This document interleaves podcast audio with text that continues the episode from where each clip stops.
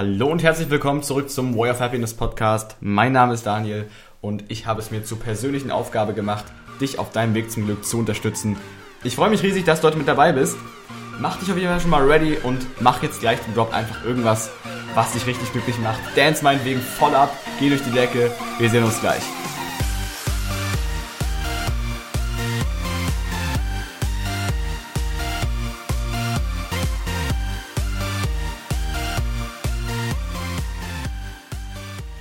Hallo ihr Lieben und herzlich willkommen zu einer neuen Folge Way of Happiness Podcast.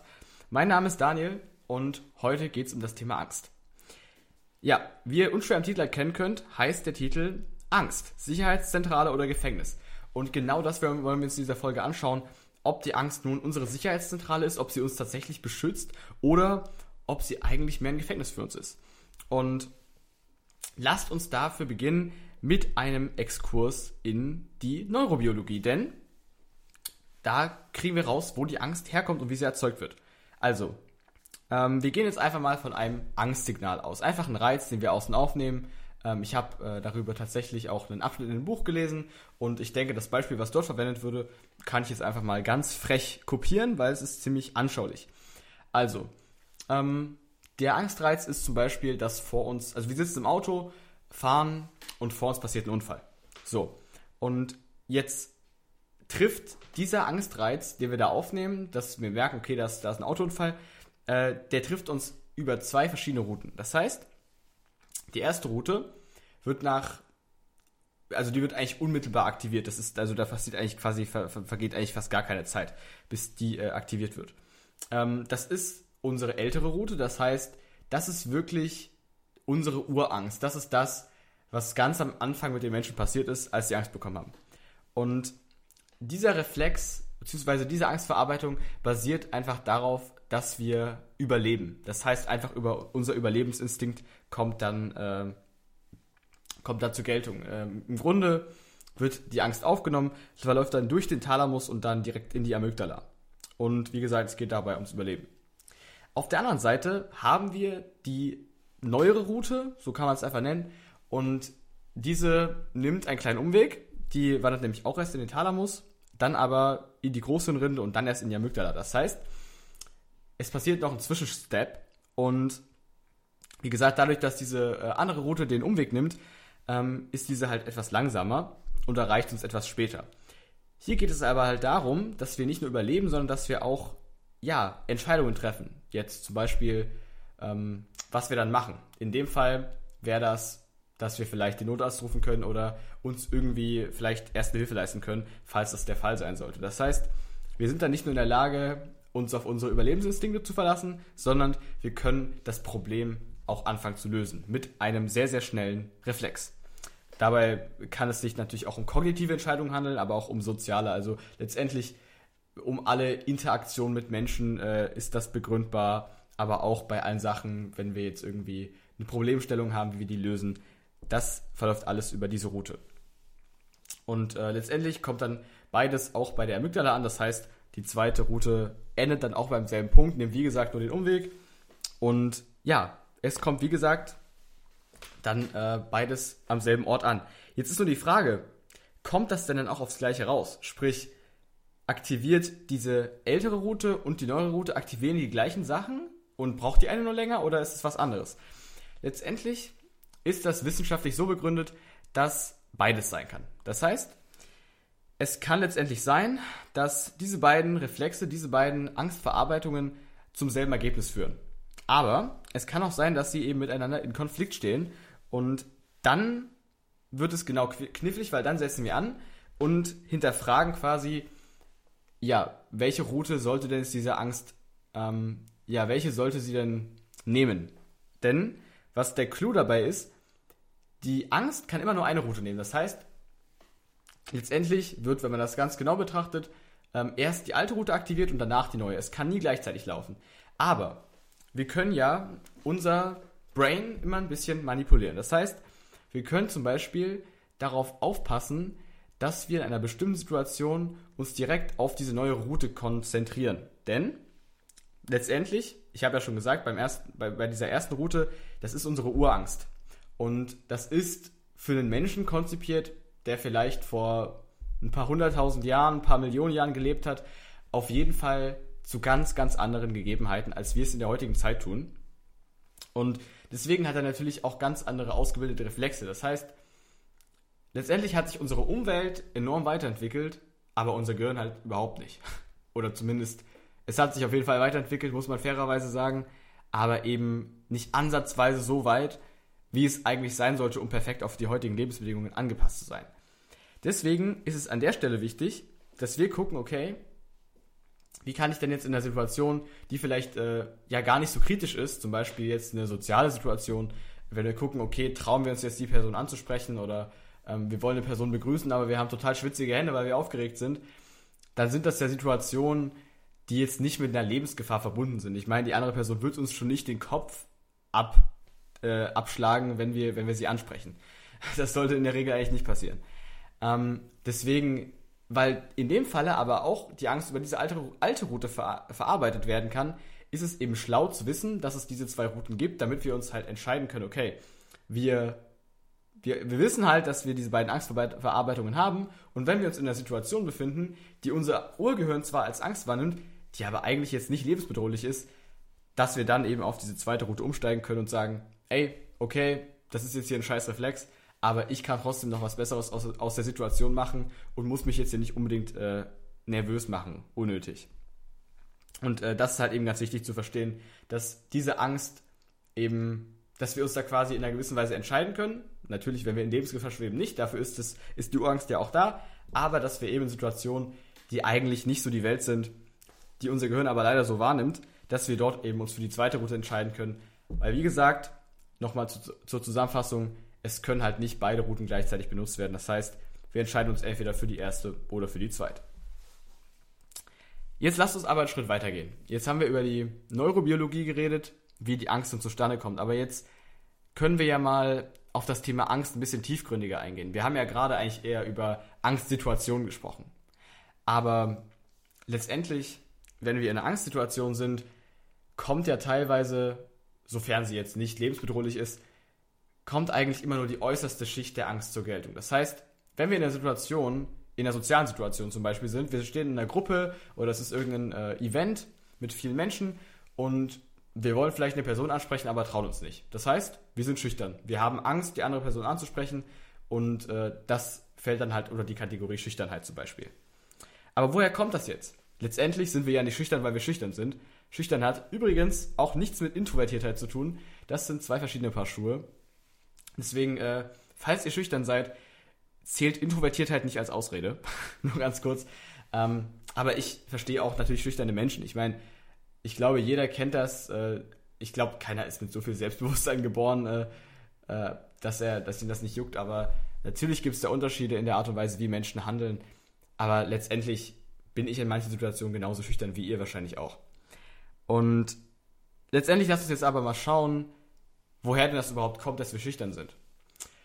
Weil, wie gesagt, wir sind ja nicht einfach schüchtern, weil wir so geboren wurden oder weil wir es einfach sind, sondern da steckt ja was Tieferes dahinter. Und das Ganze möchte ich anhand des äh, Konzepts der Kernangst erklären. Das heißt, im Grunde geht man davon aus, dass wenn wir in so einer Situation sind und diese Angst empfinden, zum Beispiel in Form von Schüchternheit, dass wir dann eben ein, ja, eine Trigger-Situation haben, dass diese Angst getriggert wird und damit eröffnet sie uns halt den Raum, um der Angst Fragen zu stellen. Weil nur wenn wir der Angst Fragen stellen und wenn wir schauen, okay, woher kommt die Angst, nur dann können wir sie verstehen. Denn um die Angst wirklich, ja, aufzulösen oder um, um die Angst zu verstehen und zu beheben, müssen wir sie im Kern verstehen. Das geht aber nicht in oberflächlichen, oberflächlichen Situationen, wo nur ja, die Oberfläche der Angst äh, zum Vorschein kommt. Deswegen, wenn wir jetzt zum Beispiel wieder in der Situation sind, wir sind schüchtern, dann fragen wir, okay, warum sind wir schüchtern? Ja, weil wir Angst haben, die andere Person anzusprechen. Dann können wir uns wieder fragen. Ja, warum haben wir denn Angst, die andere Person anzusprechen? Und wenn man das immer weitermacht und vielleicht schon sogar ab diesem Punkt äh, bei der Frage, warum habe ich Angst, die andere Person anzusprechen, gibt es natürlich unendlich viele Lösungen, die halt von eurer individuellen Persönlichkeit abhängig sind. Das heißt, ihr könnt euch mit diesen Fragen den Schlüssel zu eurer eigenen Vergangenheit öffnen. Also, nee, ihr könnt den Schlüssel haben und ihr könnt damit die Tür zu eurer Vergangenheit öffnen, weil in eurer Vergangenheit liegt die Lösung zum Problem. Das Ding ist, die Angst hat sich ja darüber entwickelt, dass ihr bestimmte Glaubenssätze angenommen habt, dass ihr bestimmte Erfahrungen in der Vergangenheit gemacht habt, vielleicht sogar traumatische Erfahrungen, dass ihr mit sehr starken Gefühlen konfrontiert wurdet, die ihr nicht aufnehmen konntet. Das sind alles solche Sachen, die 100% individuell sind, die kann ich als Außenstehender gar nicht wissen, die kann ich halt nur bei mir wissen. Und deswegen ist es ganz wichtig zu verstehen, wir müssen die Kernangst lösen und dafür müssen wir unserer oberflächlichen Angst, unserem, das, was von unserem, also das, was getriggert wird, dem müssen wir die Fragen stellen und damit den Raum öffnen, um die Angst wirklich zu verstehen. Und wie gesagt, dafür eignet es sich einfach immer, warum zu fragen. Das heißt, wir nehmen unseren Ist-Zustand und fragen einfach immer weiter, warum, bis wir am Fundament angekommen sind. Und das kann dabei rauskommen, dass ihr dabei landet, dass ihr vielleicht vor zwei, drei Jahren schon mal versucht habt, jemanden anzusprechen und dass ihr irgendwie abgewiesen wurdet oder dass es alles zu einer peinlichen Situation beigetragen äh, hat, äh, die vielleicht gar nicht mal mit dem Ansprechen zu tun hat, aber die euer Gehirn einfach so wahrgenommen hat. Das heißt, ich kann euch beruhigen, es muss gar nicht immer einen so ersichtlichen Grund geben. Es kann teilweise so tief verborgen sein, es kann teilweise aus einem Bereich kommen, der mit dem eigentlichen Problem überhaupt nichts zu tun hat, aber letztendlich geht es ja genau darum, was das Gehirn halt draus macht, weil das lässt uns ja quasi diese Angst spüren, das lässt uns ja dann schwitzige Hände bekommen oder zittrige Knie. Das kommt ja nicht von unserem eigenen Willen, sondern das kommt ja von den Gedanken und von den Assoziationen, die unser Gehirn hat. Deswegen ist es ganz wichtig zu verstehen, dass das Gehirn halt nicht so logisch und nicht so sauber Gebiete trennt, wie wir das gern tun. Und äh, das dürfen wir gern verstehen, weil wenn wir das verstanden haben, dann haben wir auch ein gewisses ja, wir haben einfach ein gewisses Verständnis und wir haben eine gewisse Ahnung davon, äh, wo vielleicht unsere Blockaden herkommen. Und wir sehen das Ganze dann nicht mehr so engstellig, dass wir uns nur fragen, okay, ich habe jetzt in dem und dem Bereich ein Problem, dann muss das tiefere Problem ja genau auch in dem Bereich liegen, sondern wir werden halt offener und wir sehen, okay, vielleicht hat sich da ja mal was ergeben und deswegen haben sich zwei Bereiche miteinander verbunden und der, das eine Problem aus dem einen Bereich hat sich in den anderen Bereich jetzt mit übergetragen. Das können wir ja nicht wissen. Und das, Gehir das Gehirn arbeitet ja zu so einem hohen Prozentsatz einfach unterbewusst, sodass wir es gar nicht mitbekommen. Da kann natürlich auch viel Scheiße passieren. Das müssen wir uns natürlich immer bewusst machen. Und deswegen ist es eben ganz wichtig zu verstehen, dass wir da gerne diese offene Sicht auf die Dinge ja erlangen dürfen, um zu verstehen, dass wir vielleicht gar nicht auf alle oberflächlichen Probleme, äh, ja, dass da gar nicht die Lösung jetzt so, so immer so naheliegend ist und dass das auch nicht sein muss. Deswegen Verurteilt euch nicht, wenn ihr vielleicht nicht direkt die Lösung zu eurem Problem findet. Dafür gibt es gute Coaches. Und das ist natürlich eine Sache, die ich äh, natürlich selber nur sehr empfehlen kann. Gerade weil ich natürlich auch selbst Coach bin, aber auch mit anderen Coaches zusammengearbeitet habe. Wenn ihr da jemanden sucht, fragt mich einfach, da kann ich euch auf jeden Fall weiterhelfen. Ähm, weil es ist echt wichtig, dass da teilweise mal jemand anders drauf schaut. Man kann nämlich gar nicht alles selbst so genau reflektieren und so in jeder Nische nachschauen, wie man das gerne wollte. Deswegen sträubt euch da nicht und äh, ja, sprecht da gerne andere Menschen an und fragt sie, ob sie euch da helfen können. Natürlich bei professioneller Hilfe versteht sich. Also ich denke, das ist ganz klar. Ähm, sonst, ich weiß nicht, ich überlege gerade noch, ob es was zu dem Thema zu sagen gibt. Eigentlich nicht. Letztendlich waren das jetzt so die zwei, äh, die zwei Bereiche, die ich ansprechen wollte. Einmal die, die neurobiologische Sicht auf das Thema Angst, andererseits äh, das Modell der Kernangst, sprich, dass man von der Außenschale immer weiter ins Innere vordringt mit diesen Warum-Fragen und teilweise kann man die Warum-Frage auch ein bisschen abändern, je nachdem, wie es der Kontext verlangt. Ich denke, das ist aber auch ersichtlich. Also bei manchen, bei manchen Sätzen kann man halt schwer Warum fragen, sondern da fragt man halt lieber, ja, keine Ahnung. wisst ihr selber am besten, ihr wisst, was ich meine. Es geht darum, zum Kern seiner Angst zu kommen. Und äh, ja, diese dann aber auch erstmal zu verstehen. Das ist vielleicht ein Punkt, den ich noch äh, erwähnen sollte. Man sollte natürlich verstehen, okay, warum hat man jetzt die Angst? Wenn man beim Fundament angekommen ist ähm, und man das dann auf, die, auf seine jetzige Situation bezieht, ergeben sich dann natürlich die Zusammenhänge und dieses Verständnis ist natürlich ganz wichtig, um die Angst am Ende auch aufzulösen, weil, wie gesagt, ich denke, das ist zwar allseits bekannt, aber ich sage es gern nochmal, wir können Angst oder generell Glaubenssätze, wir können die nicht durch Verdrängung auflösen. Wir können nicht einfach versuchen, nicht dran zu denken. Je eher wir die Blockaden feststellen, desto besser ist das, weil desto eher können wir was dran arbeiten, desto eher ist es auch noch einfacher, was dran zu machen. Deswegen wenn euch auffällt, dass ihr irgendwo ein Problem habt und ihr wisst vielleicht gar nicht genau warum, dann sucht euch jemanden, der euch da helfen kann, weil wenn ihr das einfach so wegschiebt und denkt, ja, das will ich jetzt eigentlich nicht, ich will den Gedanken jetzt eigentlich gerade nicht denken, dann äh, ist das zwar total verständlich und ich kann das auch super nachvollziehen, aber gut ist es trotzdem nicht. Deswegen, ähm, ja, sucht euch da gerne jemanden, der euch da hilft. Ich stehe euch da übrigens auch gern zur Verfügung. Falls ihr da diese Anregung habt, bin ich da gern für euch da. Ähm, ja, gibt es ansonsten noch was dazu zu sagen? Wie gesagt, das Verständnis ist wichtig, um die Angst aufzulösen.